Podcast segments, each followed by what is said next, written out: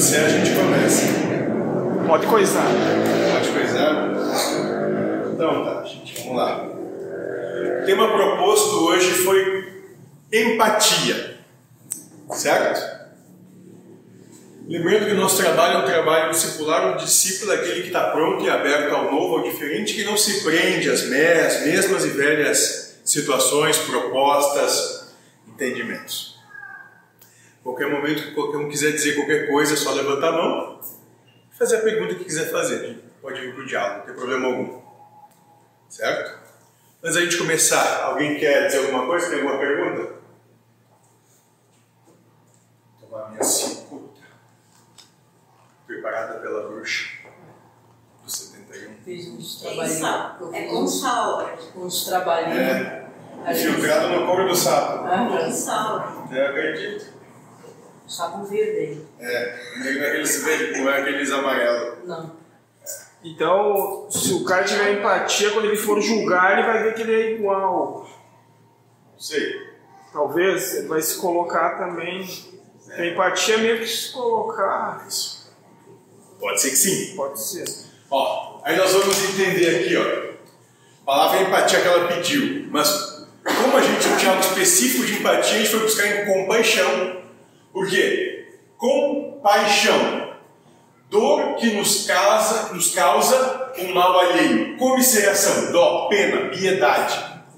Compaixão, do latim compassione, pode ser descrito como uma compreensão do estado emocional de ontem, de ontem, não confundida com empatia. Compaixão frequentemente combina-se a um desejo de aliviar ou minorar o sofrimento de outro ser ciente, bem como demonstrar especial gentileza com aqueles que sofrem.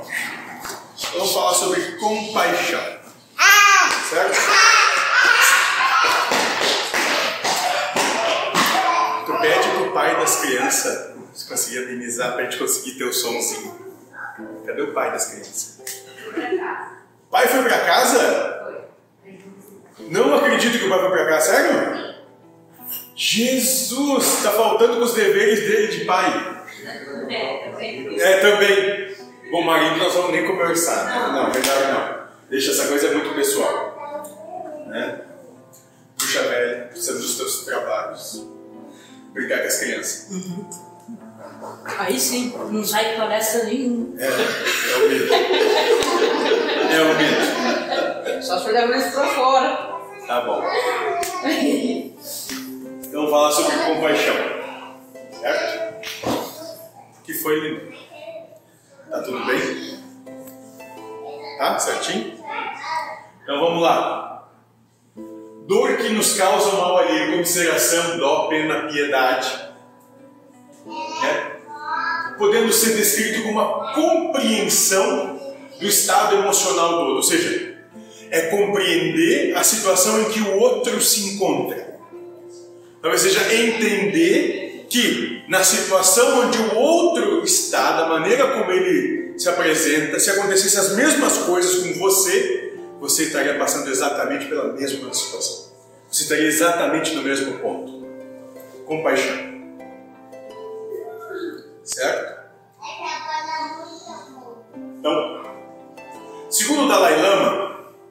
Compaixão é o senso de preocupação, mas mais do que isso, é a noção clara de que todos os seres têm exatamente o mesmo direito à felicidade.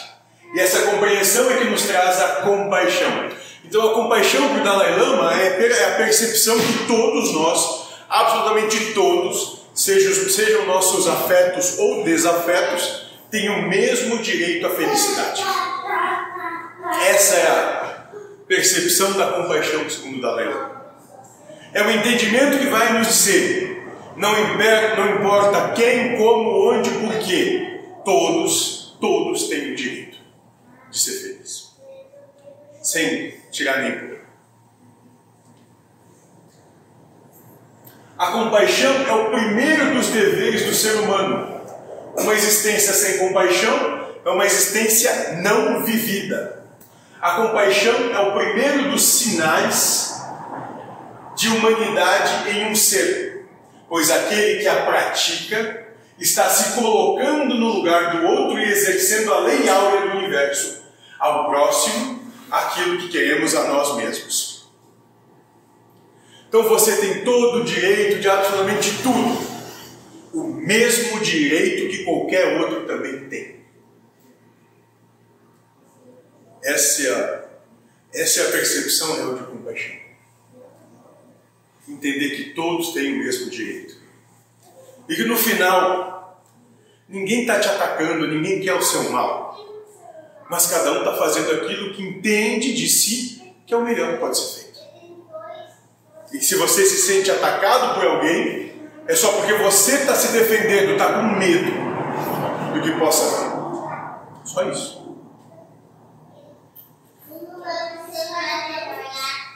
Compaixão não é um sentimento ou uma ideia. Ela é sim uma opção, é uma escolha de ser. Uma filosofia humana simples e completa. O início da transformação do ser ego que transcende para o ser celeste. Compaixão, meus irmãos, deve ser escrita, deve ser vivida até os píncaros da existência infinita. Ela nos dá a oportunidade de alcançarmos a verdade final alquímica que esta esfera possibilita. Então a compaixão é o objetivo final de todos nós. É o que a gente veio aqui aprender a exercer essa compaixão. É aprender a exercer, a olhar para o outro como um igual, como alguém que tem a mesma, exata, exata, na exata mesma situação, sem tirar nem pôr. Com os mesmos dramas, com as mesmas aflições. E mesmo que, que o teu individualismo grite que a sua situação é pior, a sua percepção de ser, o seu estado superior em ser, sussurra. Vocês estão exatamente iguais. Vocês são exatamente iguais. Sem tirar, sem pôr. A mentor falou, compartilha a benevolência, o outro vai amenizar um monte para ti. Né? Tu vai Por quê? sentir. Brigar menos com ele. Por quê? Porque com o mesmo critério que você vai impor ao outro, você também passa a se julgar. Você também se condena pelo mesmo critério que você condena o outro.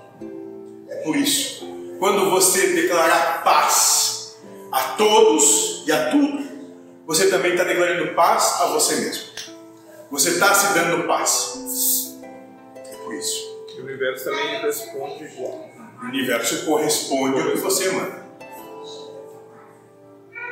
Então, o maior exemplo vivo de compaixão vem dos, do mais alto grau concebido por nosso intelecto.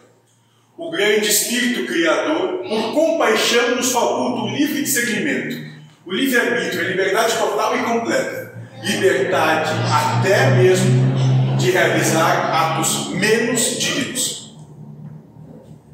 Só aquele que tem um amor absoluto dá absoluta liberdade a tudo e todos. Porque enquanto houver qualquer resquício de individual- de individualismo, a característica primeira que se apresenta é buscar dominar. Então, só alguém que ama absolutamente consegue dar tanta liberdade, inclusive liberdade, para poder exercer e executar aquilo que é menos digno.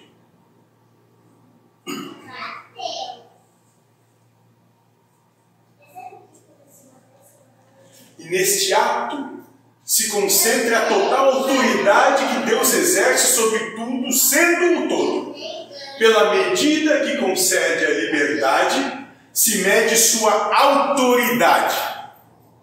E no burilamento de nossas experiências, nós mesmos, de própria vontade, passamos a nos vigiarmos até o ponto que renunciamos nossa liberdade por livre escolha, nos tornamos livremente escravos da compaixão.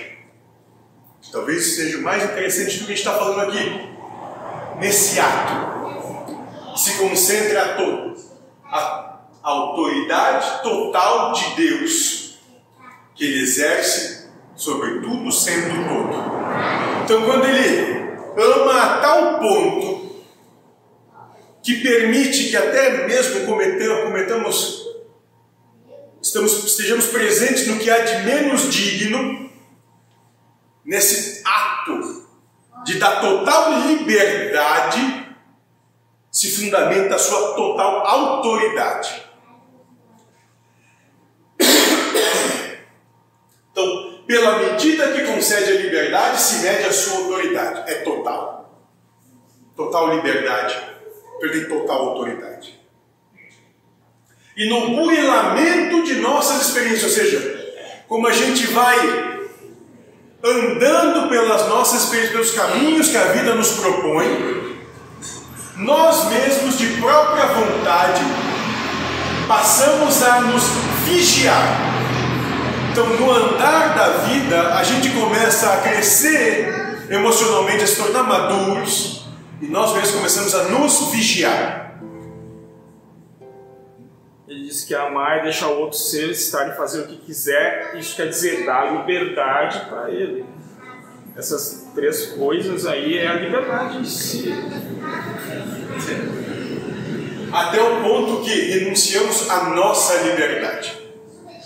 Então nós vamos nos transformando pelo burilamento da vida, com o nosso vigiar, nós mesmos, nós passamos a tirar a nossa liberdade, ou seja, é o que Paulo de Tarso dizia: tudo me é possível, nem tudo me é agradável, nem tudo eu quero para mim. Eu posso tudo, mas nem tudo eu quero. Então eu passo eu mesmo a cercear a minha liberdade de livre escolha. Não porque alguém me obriga ou me põe sob julgo, mas porque eu assim escolhi. Cercear a minha própria liberdade. E assim nos tornamos livremente, por escolha, escravos a serviço da compaixão. Quanto maior o seu, a sua percepção, a sua maturidade emocional, maior também é a sua entrega ao serviço da compaixão.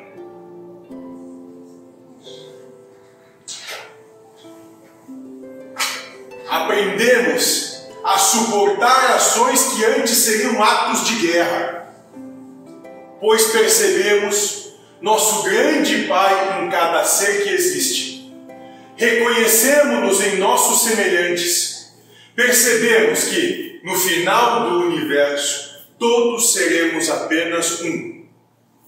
Caminhamos hoje cegos. Amanhã, uma estrela brilhará tão forte no firmamento que a treva existirá. Não importa se você acredita nisso ou não. Esse é o fato gerador do universo. E pelo ritmo, quando se concretizar tudo que hoje se vê como realidade, todos perceberão que não passou de uma ilusão necessária. Então não importa, não importa o que você acha. Esse é o trilhar natural de tudo e de todos. Todos estamos caminhando para isso. Não importa quantas existências sucessivas precisamos acarretar ou amargurar, todos nós estamos caminhando para essa situação. De livre, espontânea vontade, nos entregarmos esse serviço. Que no final, bem no final, é um serviço a nós mesmos. Certo? Alguma pergunta?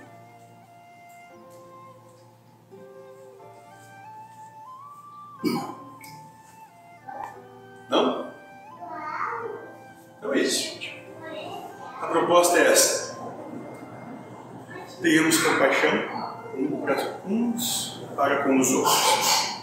Né? E como é que a gente vai ter isso? Cristo exemplificou bem fácil. Ame o próximo como a si mesmo. Faça com ele aquilo que você gostaria para você. Dê a liberdade a ele, aquela que você também quer ter em relação a ele. Não seja você aquele que critica, que aponta, que julga, que atira a pedra. Seja, aquele, seja você aquele que está disposto a largar. E dizer sim, eu vou dar o exemplo primeiro. Porque alguém tem que dar esse primeiro passo. Porque quando um não quiser, dois não vão brigar. É simples, é bem simples. Lembre-se que se vocês estão numa briga, estão no meio dela, vocês escolheram estar lá, não reclamem. Porque vocês não tiveram compaixão. Porque vocês resolveram pegar a pedra, empunhar o escudo e as armas que tiveram e foram para a briga. Se vocês estão passando por uma briga, vocês elegeram essa briga para a vida de vocês. Faltou compaixão. Faltou entender que o outro está na mesma situação que você, que se você quiser levar isso adiante, não vai ter nenhum, não vai ganhar nada com isso só vai ter mais confronto, mais luta.